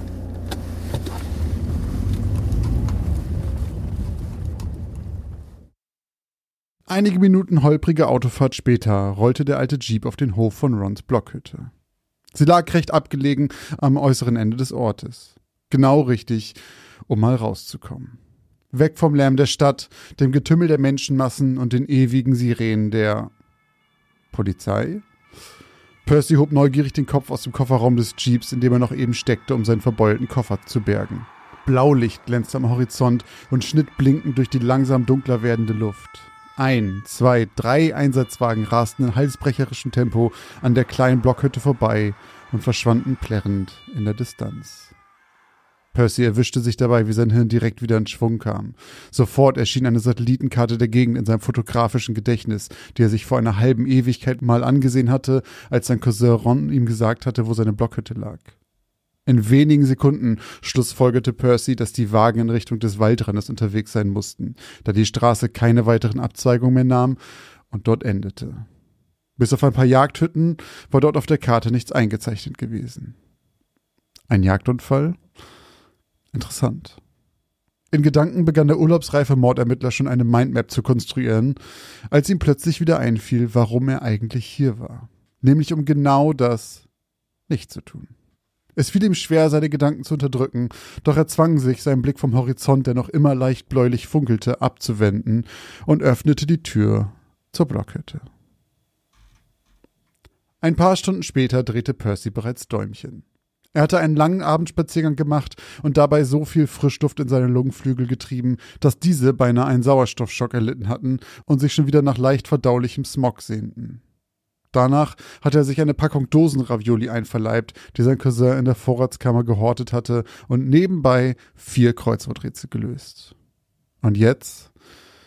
Er merkte, wie sein Hirn nach Herausforderung dürstete, wie die Unterforderung ihn quälte. Jigsaw ging noch einige Minuten in der Blockhütte auf und ab, schnappte sich dann plötzlich den Autoschlüssel vom Tisch, stieg in den alten Jeep und fuhr in Richtung Stadt. Es dauerte keine fünf Minuten, bis sein geschultes Auge eine kleine Kneipe erspäht hatte. Und wenn das runde Neonschild mit der leuchtenden Acht ihn nicht täuschte, wartete darin sogar ein Billardtisch auf ihn. Grinsend stieg der Urlaubsverweigerer aus seinem Wagen und betrat die Bar, die von zwei einsamen Seelen besucht wurde, und einer von ihnen war der Barkeeper. Ächzend ließ Percy sich zunächst auf einen Stuhl an der Bar nieder und wollte seinen Blick in gewohnter Manier durch den Laden schweifen lassen, als ihm die andere einsame Seele auffiel, die gegenüber vom Barkeeper ein halbgeleertes Bierglas umklammert hielt. Vielmehr fiel Percy auf, dass der grauhaarige Mann ihn mit weit aufgerissenen Augen und offenstehendem Mund anstarrte. Der Mordermittler runzelte die Stirn und lehnte sich ein wenig nach vorne. Kann ich dir irgendwie helfen? Du bist es wirklich, oder? Du musst es sein. Ich kenne dich von dem Artikel. Tonbach, von einem halben Jahr. Hängt bei uns im Präsidium am schwarzen Brett. Dass ich das noch erleben darf. Jigsaw, hier in unserem Städtchen. Und das ausgerechnet heute. Das muss Schicksal sein. Percy lächelte verlegen. Es war nicht das erste Mal, dass man ihn erkannte. Wie er damit umgehen sollte, wusste er jedoch immer noch nicht. Also beließ er es bei dem eingefrorenen Lächeln auf seinem Gesicht, und eine kurze, unangenehme Stille später rückte der grauhaarige Mann einige Plätze auf, bis er direkt vor ihm saß. Ich habe mich gar nicht vorgestellt. Higgins mein Name. Chief Inspector Higgins. Sie schickt der Himmel. Zumindest wenn es stimmt, was alle über sie erzählen. Percy wollte den Mann eigentlich gerade abwimmeln und seine Ruhe und ein Bier einfordern, doch der Titel Chief Inspector war wie ein kleiner Kickstart für den detektivischen Teil von seinem Gehirn. Und dass man offensichtlich seine Hilfe benötigte, war aller Treibstoff, den er brauchte, um wieder auf Touren zu kommen. Sofort schossen ihm die drei Einsatzwagen in den Kopf. Die Jagdhütten. Neugierde flammte in den blutunterlaufenden Augen des urlaubsreifen Ermittlers auf. Ich bin ganz Ohr, raunte er, während er dem Barkeeper signalisierte, dass er auf dem Trockenen saß. In wenigen Sätzen erzählte Chief Inspector Higgins Percy bei einem Negroni von einem Todesfall an diesem Morgen. Lord George McAllister war gestorben. Augenscheinlich Selbstmord. Sehr sicher sogar Selbstmord, wenn man den Ermittlern glauben mochte. Doch Higgins wollte ihnen nicht glauben. Er kannte den alten Lord persönlich und das seit vielen Jahren. Er legte seine Hand dafür ins Feuer, dass der alte George so etwas niemals getan hätte, obwohl er zugab, dass die Polizei am vermeintlichen Tatort im Jagdzimmer des McAllister-Anwesens weder Fingerabdrücke noch Kampfspuren gefunden hatte. Lediglich den verstorbenen Lord mit einem Loch in der Brust und eine dazu passende alte Duellpistole auf dem Boden daneben. Percys Neugierde war nun vollends entbrannt und er willigte sofort ein, den Chief Inspector zu unterstützen. Jegliche Gedanken an Urlaub, Auszeit und Spaziergänge waren wie weggeblasen. Sie verabredeten sich für den nächsten Morgen und Percy leerte seinen Negroni.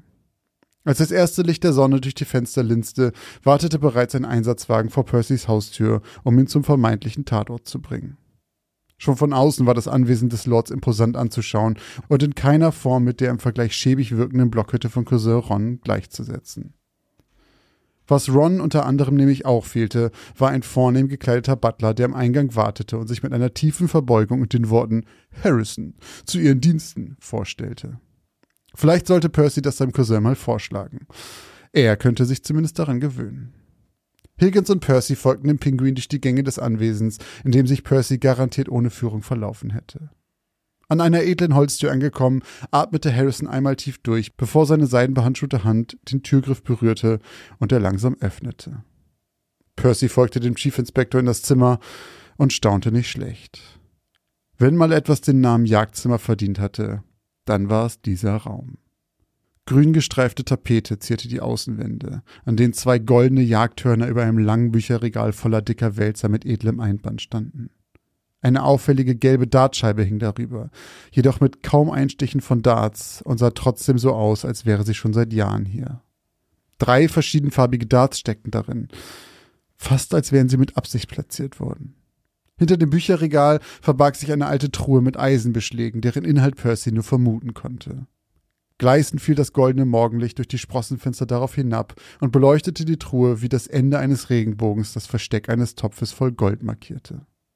In der Mitte des Zimmers befand sich ein imposanter steinerner Kamin. Schwarze Asche häufte sich im Inneren.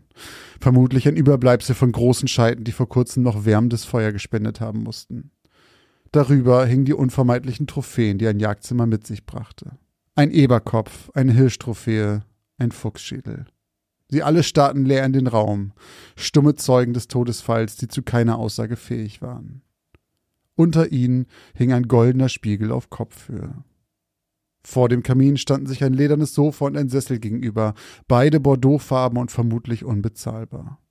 Zwischen ihnen das obligatorische Bärenfell, das ein Jagdzimmer erst zu einem Jagdzimmer machte. Der Blick des toten Bären war auf einen edlen Schachtisch gerichtet, dessen Fuß aus Tropenholz gefertigt zu sein schien, in dessen Oberfläche ein Schachbrettmuster aus Ebenholz und Marmor eingelassen war. Am auffälligsten jedoch war der edle, aufgeklappte Holzkasten, dessen Inneres Platz für zwei Duellpistolen bot. Allerdings war ein Platz frei. Die fehlende Pistole lag auf dem Boden vor dem Ledersofa, dessen Kissen den einzigen offensichtlichen Hinweis über den Fundort der Leiche aufwies. Ein Blutfleck besudelte das gestreifte Muster der Polster. Percy streifte sich über seine Bartstoppel. Nachdem er das Zimmer kurz auf sich wirken lassen hatte, legte er seinen Kopf in den Nacken und ließ ihn einmal kreisen. Zeit, sich zu konzentrieren. Als er seinen Kopf wieder senkte, ließ er seinen Blick erneut durch das Zimmer schweifen. Die edle Kulisse fiel dieses Mal jedoch in den Hintergrund und plötzlich fielen ihm immer mehr Kleinigkeiten auf. Puzzlestücke, die nicht ins Bild passen wollten. Jetzt erst bemerkte den auffälligen weißen Brief, der neben dem Ledersofa auf einem kleinen Tisch lag, das verbrannte Stück Papier vor dem Kamin und das eine Buch, das nicht mehr im Regal lag, sondern darauf. Er fuhr sich noch einmal mit seiner Hand durchs Gesicht. Dann griff er in die Innentasche seine Jacke und fummelte eine Zigarre heraus. Er steckte den braunen Stängel in die Ecke seines Mundes und zündete ihn geistesabwesend an. Während sein Blick über die Szene schweifte, paffte er kräftig an seinem Kubaner. Dicker Qualm waberte aus seinen Backen. Dann wollen wir mal, raunte Jigsaw Chief Inspector Higgins zu und machte sich an die Arbeit.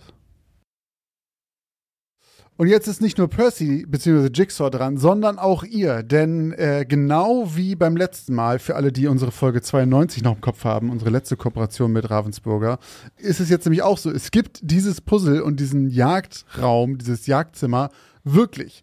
Und zwar ist es dieses Puzzle Meets Crime, äh, der geschenkte Mord. Und das ist genau wie beim letzten Mal eine Mischung aus einem Puzzle, aber eben noch mehr. Das heißt, ihr puzzelt erst dieses Motiv, dieses Jagdzimmer. Ähm, da bin ich auch sehr gespannt, wenn ihr euch das holt und das puzzelt.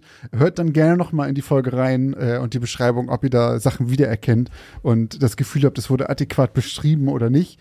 Und danach geht's aber noch weiter. Das ist übrigens, Christoph, auch das erste Mal, dass wir in äh, einer zweiten Geschichte einen Charakter wiedergeholt haben. Oh ja, stimmt. Das wollte ich immer schon mal machen, glaube ich. Ja. So einen alten, so einen alten dubiosen Ermittler nochmal Gerade rausholen. bei dem Ermittler passt das ja. Ja, das stimmt. Ja, das ist ganz geil eigentlich. Genau, denn, denn Jigsaw beziehungsweise Percy äh, beziehungsweise 8-Ball, er hat jetzt einen neuen Spitznamen dazu bekommen, äh, gab es auch schon in unserer Folge 92. Auf jeden Fall, wie dieses Puzzle Meets Crime dann funktioniert, ist, ihr habt erstmal dieses Puzzle, das puzzelt ihr ganz normal zusammen, wie ihr Lust und Laune habt, äh, macht euch dabei einen Podcast zum Beispiel an und puzzelt in Ruhe. Und wenn ihr dann fertig seid, dann müsst ihr es nicht einfach nur wieder zurückräumen oder an die Wand hängen oder sonst was, sondern dann gibt es noch diesen Fall zu lösen. Und dafür sind ähm, in, diesem, in dieser Verpackung noch 70 Spielkarten, ein kleiner Saugnapf und sieben Umschläge mit verschiedenen Inhalten ähm, drin und eine kleine Anleitung. Und wenn ihr da mal reinschauen wollt, dann haben wir euch natürlich einen Link dazu in unsere Shownotes gepackt. Äh, da könnt ihr es direkt bei Ravensburger bestellen. Guckt auch gerne noch mal an das letzte, ähm, letzte Puzzle mit rein. Ja, und vor allem guckt auch nochmal unseren Stream nach, beziehungsweise schaltet Stimmt. nächste Woche ein, denn nächste Woche werden Josh und ich diesen Fall nicht lösen, aber wir werden dieses Puzzle puzzeln und äh, neben live im Stream, live bei uns auf dem Twitch-Kanal und währenddessen alle eure Fragen zu diesem Puzzle auch beantworten. Oder Ähm, zu Christophs Privatleben, was auch immer ihr uns fragt. Genau, ihr könnt mich alles fragen. Ich werde natürlich auf alles antworten. Ist ja, ist ja klar wie Kloßbrühe. Ähm, genau. Und wir werden am Sonntag, beziehungsweise, also heute ist, kommt die Folge raus, heute ist Freitag und wir werden am Sonntag ein Gewinnspiel machen. Ähm, das heißt, wir können auch noch drei. Also es ist ganz kurz, es geht aber um den 11. Februar. Falls ihr das okay. jetzt im Jahr 2027 hört, ist es zu spät.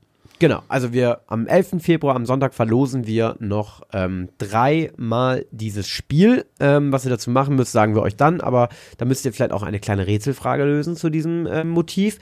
Und da würden wir uns natürlich freuen, wenn ihr mitmacht, weil dann könnt ihr das Puzzle nämlich gewinnen. Das Ganze könnt ihr eben auch unter dem Link, den wir äh, in unsere Shownotes packen, bei Ravensburger käuflich erwerben. Es kostet 29,99 und es macht wirklich richtig Bock. Josh und ich haben es schon mal gespielt und das Ganze ist ab 12 Jahre, 408 Teile ähm, und eben noch 70 Spielkarten, 7 Umschläge, was Josh eben gesagt hat. Das Ganze gibt es auch noch eine Version abgespeckter, wenn ihr jetzt irgendwie die Familienedition haben wollt für etwas kleinere Kids, die ab 9 geht, dann empfehlen wir euch die Puzzle Meets Crime 9 Plus, die geraubte Zeit.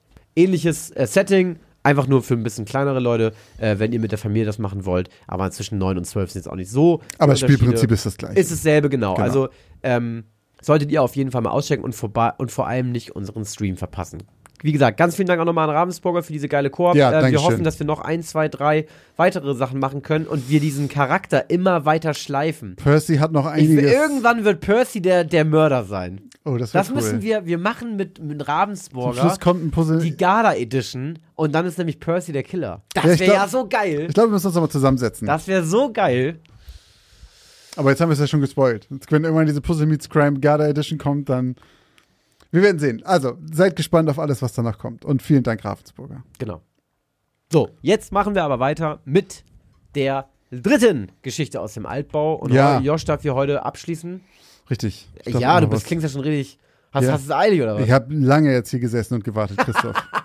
Da wird endlich mal wieder eins zum Besten. jetzt weiß ich, hier. wie sich unsere Gäste sonst immer fühlen. Die immer bis, bis zur letzten Minute warten müssen, bis sie auch mal was von sich geben Ja, dürfen. dann mach doch mal. Ja, okay.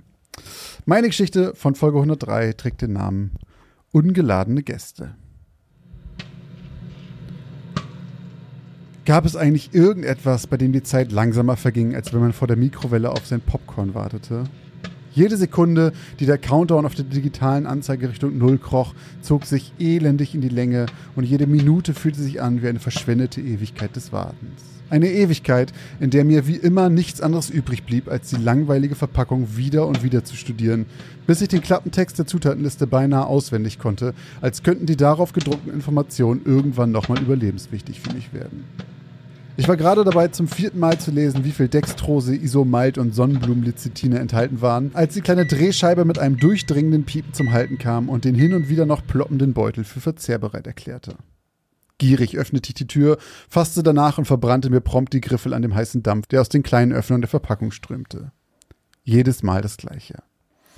Wie eine heiße Kartoffel warf ich den Beutel von einer Hand in die andere auf dem Weg zu der Glasschüssel mit Blattmuster, die in keiner Wohnung fehlen durfte.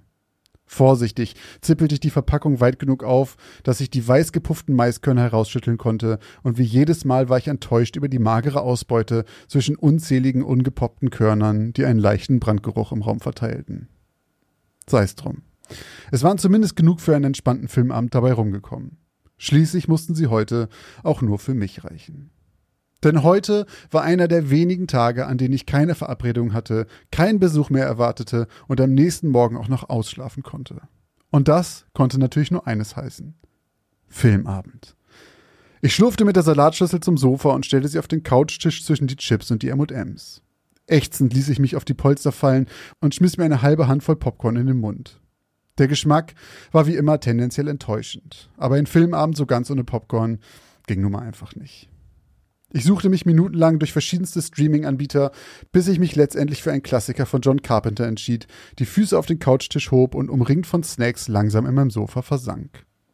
Etwa 20 Minuten schaute ich schmatzend auf meine Flimmerkiste, als plötzlich es klopfte an der Haustür. Krampfartig zuckte ich zusammen und riss den Kopf dabei so stark zur Seite, dass ein scharfer, warmer Schmerz durch meinen Nacken zog und sich langsam in den Rücken ausbreitete. Schnell griff ich zur Fernbedienung, stellte den Fernseher stumm und horchte. Nur um sicher zu gehen, dass ich es mir nicht eingebildet hatte. Tatsächlich.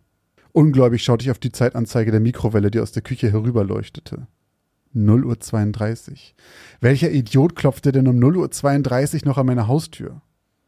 Unsicher blieb ich ein paar Sekunden sitzen. Dann klopfte es wieder.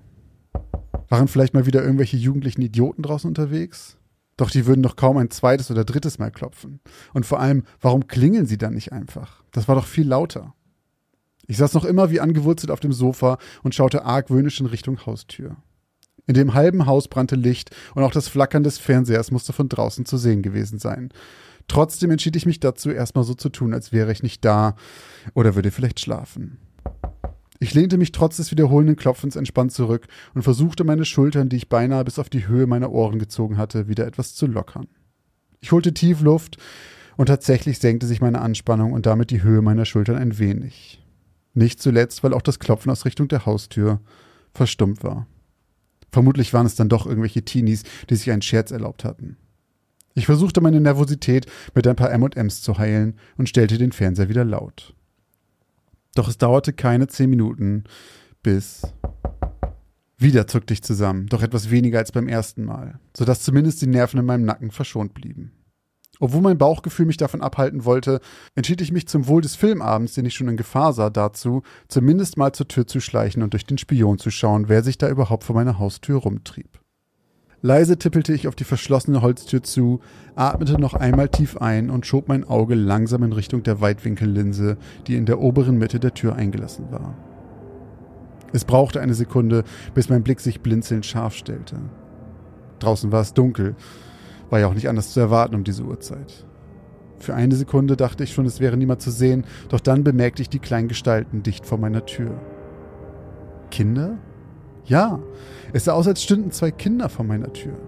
Sie schienen beide Pullover mit Kapuze zu tragen, die weit über den Kopf gezogen war.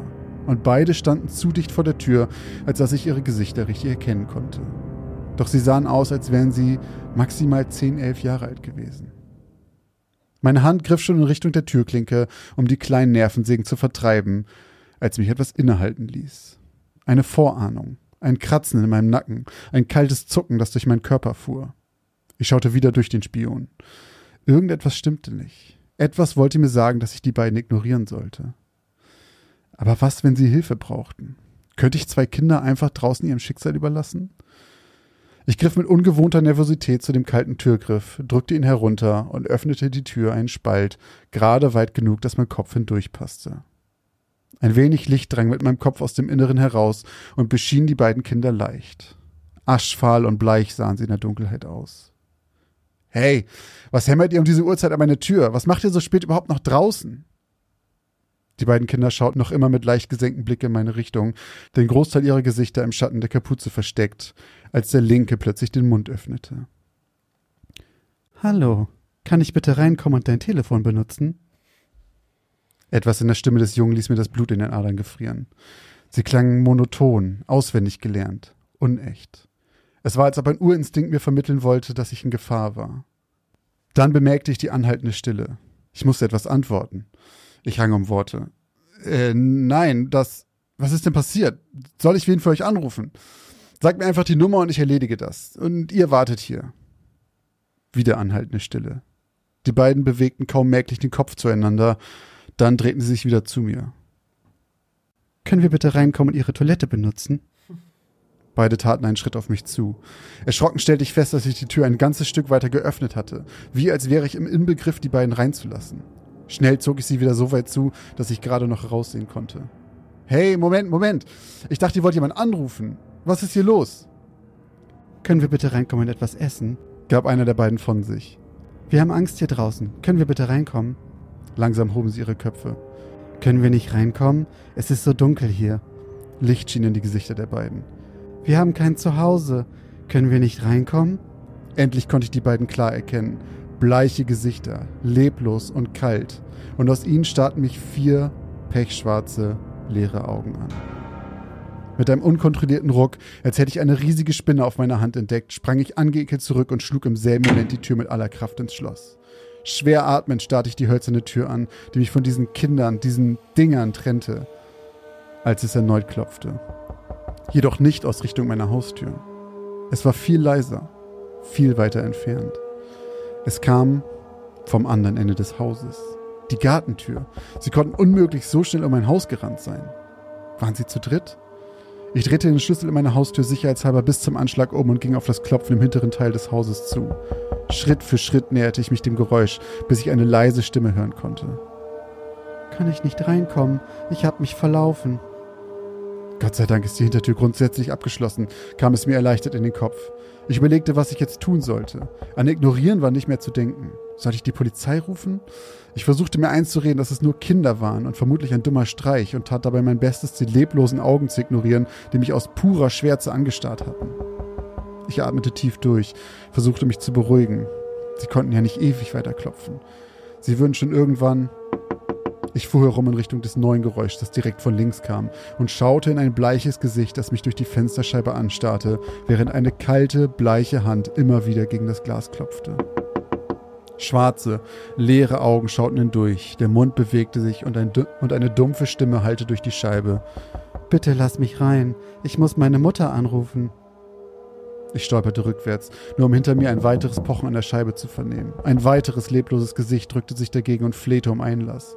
Mehr und mehr Geräusche kamen hinzu. Ein Kratzen an der Haustür, ein Hämmern an den Wänden und dumpfes Flehen und Betteln von unzähligen Stimmen, die sich überlappten, immer neue Gründe suchten, um hereinzukommen. Panisch stand ich inmitten des Hauses und drehte mich herum. An jedem Fenster warteten mehrere bleiche Kinderköpfe mit toten Onyxaugen und baten, flehten mich an, ich hatte das Gefühl, vollkommen wahnsinnig zu werden, durchzudrehen. Und dann bemerkte ich, wie ich plötzlich auf meine Haustür zuging. Langsam und wackelig, Schritt für Schritt. Mein Verstand drohte zu zerreißen, als ich dabei zusah, wie sich meine Beine wie ferngesteuert auf das Klopfen zu bewegten. Ich konnte nur machtlos dabei zusehen, wie sich meine Hand langsam hob in Richtung des Türgriffs. Meine Gedanken waren ein einziges Schlachtfeld zwischen meinem Verstand, der versuchte, die Oberhand zu behalten, und meinem Körper, der den unzähligen Stimmen Folge leisten wollte. Angespannt strengte ich mich an, meine Hand zurückzuhalten, zehrte so sehr an mir selbst, dass ich beinahe nach hinten überfiel. Die Stimmen der Kinder oder was auch immer es waren, wurden lauter, wütender, fordernder. Sie schrien das Glas an, schlugen und hämmerten gegen die Fenster. Mit aller Kraft zerrte ich an meinem Arm, an mir selbst, bis ich endlich das Gleichgewicht verlor und krachend rückwärts auf den harten Holzboden Schmerzen zogen durch meinen Rücken, während ich versuchte aufzustehen. Ängstlich schaute ich umher. Meine Augen flogen von Fenster zu Fenster und stellten erleichtert fest, dass das einzig Schwarze, was ich sehen konnte, die dunkle Nacht war und keine leeren Kinderaugen. Langsam rappelte ich mich auf und schlurfte, noch immer irritiert zu meinem Telefon. Dann nahm ich den Hörer ab. Hallo? Sagen Sie mal, was poltern Sie zu dieser Uhrzeit da drüben noch so rum? Spinnen Sie? Es war mein Nachbar. Wenn bei Ihnen nicht sofort Ruhe ist, dann rufe ich die Polizei. Noch bevor ich etwas antworten konnte, hatte er schon wieder aufgelegt. Ich kann mir bis heute nicht erklären, was in dieser Nacht geschehen war. Doch wann immer jemand seitdem an meine Tür klopft, spüre ich wieder kurz dieses panische Zucken im Nacken und sehe die leeren, dunklen Pupillen unzähliger Kinder vor meinem inneren Auge.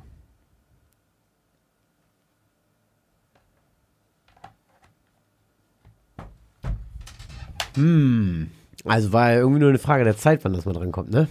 Was denn? Schwarzäugige kleine Kinder, da hat es doch bestimmt auch schon mal bei mir irgendwo geklingelt bei der Recherche. Aber ich sag dir so, wie es ist. Ich kenne den ganzen Background nicht. Also, ich habe schon mal was von schwarzen, schwarzäugigen Kindern gehört, aber das war's auch. Und, dass er John Carpenter auch guckt, ich weiß immer nicht, ich weiß immer nicht, habe ich auch nicht geguckt, aber Kinder des Zorns gibt's ja auch. Ist ja auch ein Film. Basiert, glaube ich, auf einem Buch von Stephen King. So, keine Ahnung, ob es auch irgendwas mit Car also Car John Carpenter, das wird jetzt ja kein Easter Egg gewesen sein. Einer der bekanntesten Regisseure, was so Horrorfilme auch angeht, ne? Und auch ein guter Komponist. Ja. Unter anderem bekannt für den Halloween-Theme und auch Halloween. Ähm, also guckt unser Prota, wie wir hier immer zu sagen pflegen, einen Horrorfilm und wird dann von diesen schwarzäugigen Kindern besucht. Ja, ja. Carpenter hat auch The Thing gemacht, glaube ich, ne? Hm. Das Ding. Kann sein. Und The Fog. schon. The Fog auch. Er hat viel geile Kram Ja. gemacht. Ja, aber also, was ich cool fand, äh, ein cooler Satz, ähm, äh, dass äh, der Verstand gegen den Körper, also gegen diesen Drang ankämpft, endlich dieses Geräusch nicht mehr hören zu müssen, dieses Pochen und Klopfen, dass er endlich aufmachen will. Ja. So, und dass er einfach so, oh komm, ey, ich kann nicht mehr. Und sein Kopf sagt, nein, du musst dagegen ankämpfen. Das fand ich irgendwie ganz, ganz schön. Also ja, klar, absolute Horrorvorstellung. Also das müssen nicht mal 100 Kinder sein, auch nicht zwei, auch nicht eins. Das reicht schon, wenn bei mir einer um halb eins klopft. Dann bin ich schon, um halb eins klopft man nirgends mehr. Hatte ich ja auch schon ein paar Mal, dass irgendwer hier vorne an meine Scheibe, ich sitze im So Wohnzimmer, Streich? um, keine Ahnung, um 2 Uhr noch oder sowas, und dann Horror. klopft wer. Aber das ist, das ist das Gute, wenn man einen Hund hat, gerade auch Ellie, die findet das auch überhaupt nicht geil. Und also, Und das Gute ist, dass du an einer ziemlichen Hauptstraße wohnst. Ja, Die Wahrscheinlichkeit, ja, ja. dass da halt dir sich einer einen Scherz erlaubt, ist halt sehr hoch. Stell dir mal vor, du wohnst irgendwo in einer Nebenstraße. ja, oder auf dem Land. So. Ja, oder du hast auch noch zur Straße einfach ein Grundstück. ja. Aber stell dir mal vor, du hast halt ein, ein Haus am Waldrand ohne Nachbarn und dann klopft bei dir jemand. Ciao. Deswegen, da, dann hast du auch eine Knarre. Ja, eine Knarre weiß ich nicht, aber ein Hund auf jeden Fall. Ja. Also das ist ja schon das schreckt, wie gesagt, Dann hast du auch eine Knarre. Das stimmt, ist ja in Deutschland auch so einfach. ja. Nee, aber ja, das, da würde ich, äh, da würde ich schon ziemlich Angst haben, wenn da einer klopft um halb eins. Ja, das ist vorbei. Das äh, muss nicht sein. Also wenn ich, vor allem wenn du alleine zu Hause bist und dann wird es immer mehr, hätte ich auch keinen Bock drauf. Ja, aber da, aber da musst du ja auch was machen. Ja, ja. Da kannst du ja auch nicht auf dem Sofa sitzen und, Und sagen, sagen, oh. war, ich, ich sitze das jetzt aus. Geht bestimmt bald vorbei. Da würde ich, da würde ich irgendwas aus dem ersten Stock auf die runterwerfen. Pech. Pech und, und Schwefel. Und Federn.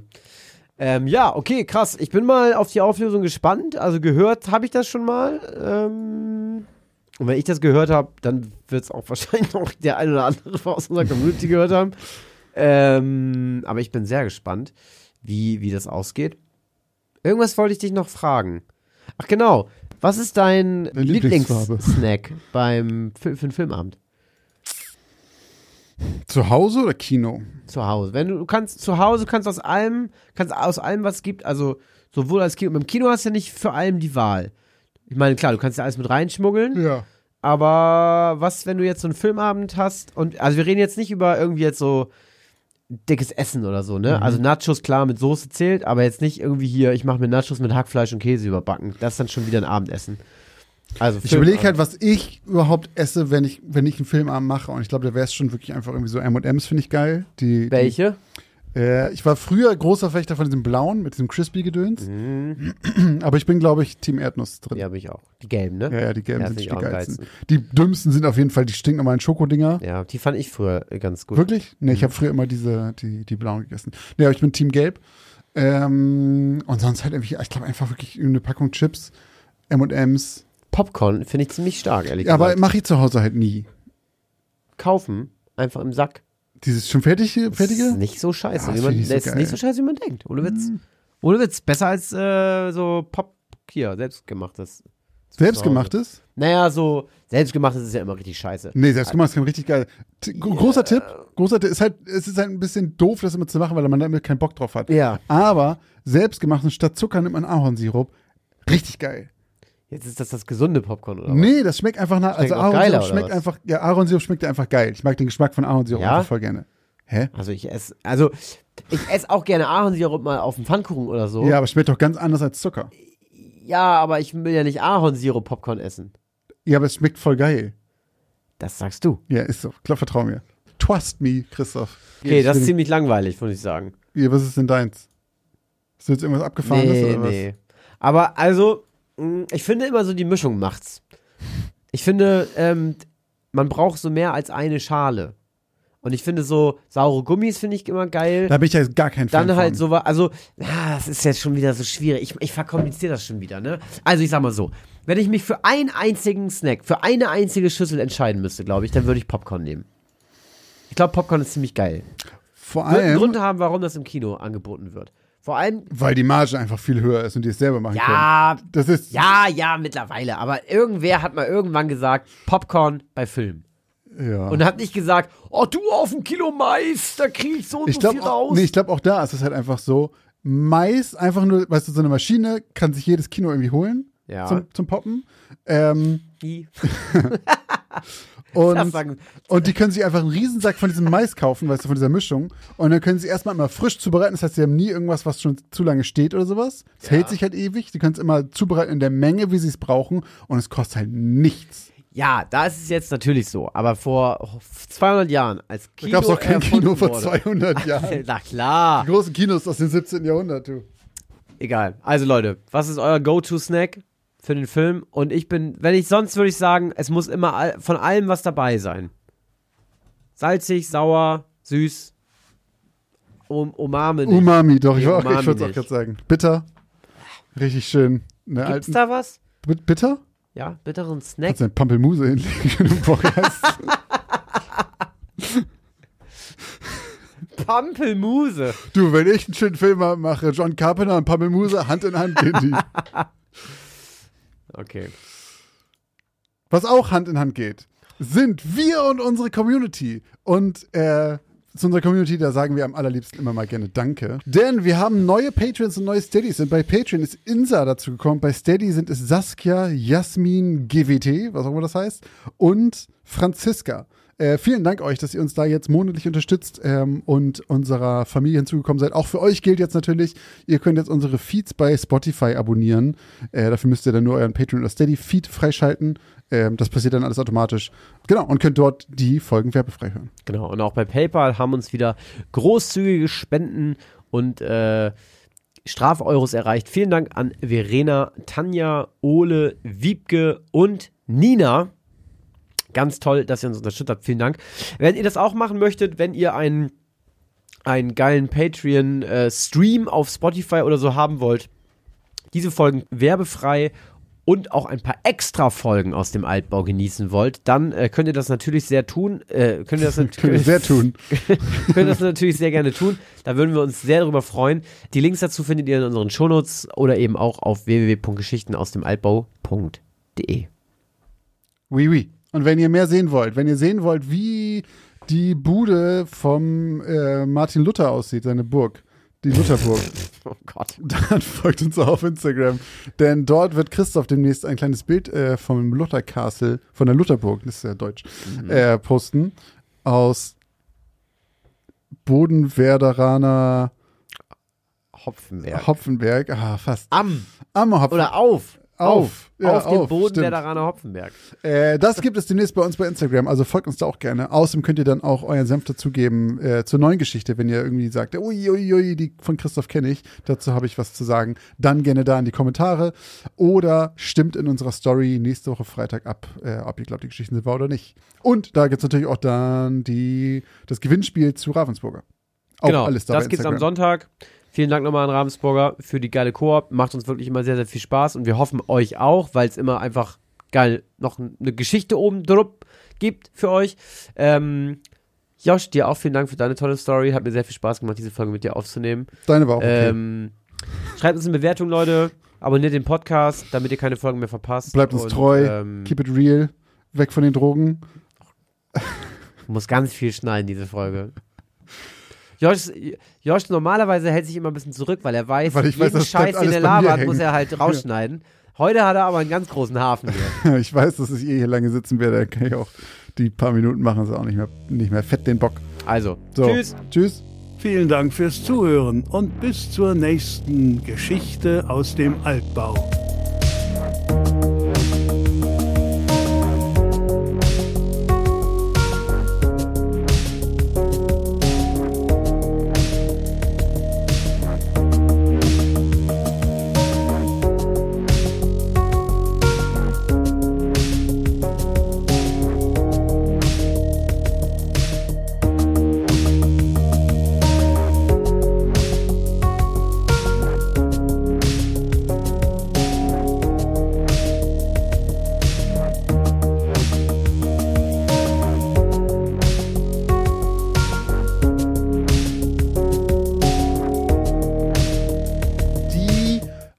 Legende gehört hat von einem ähm, von einem Haus, ähm, das waren zwei Häuser, ne? Ja.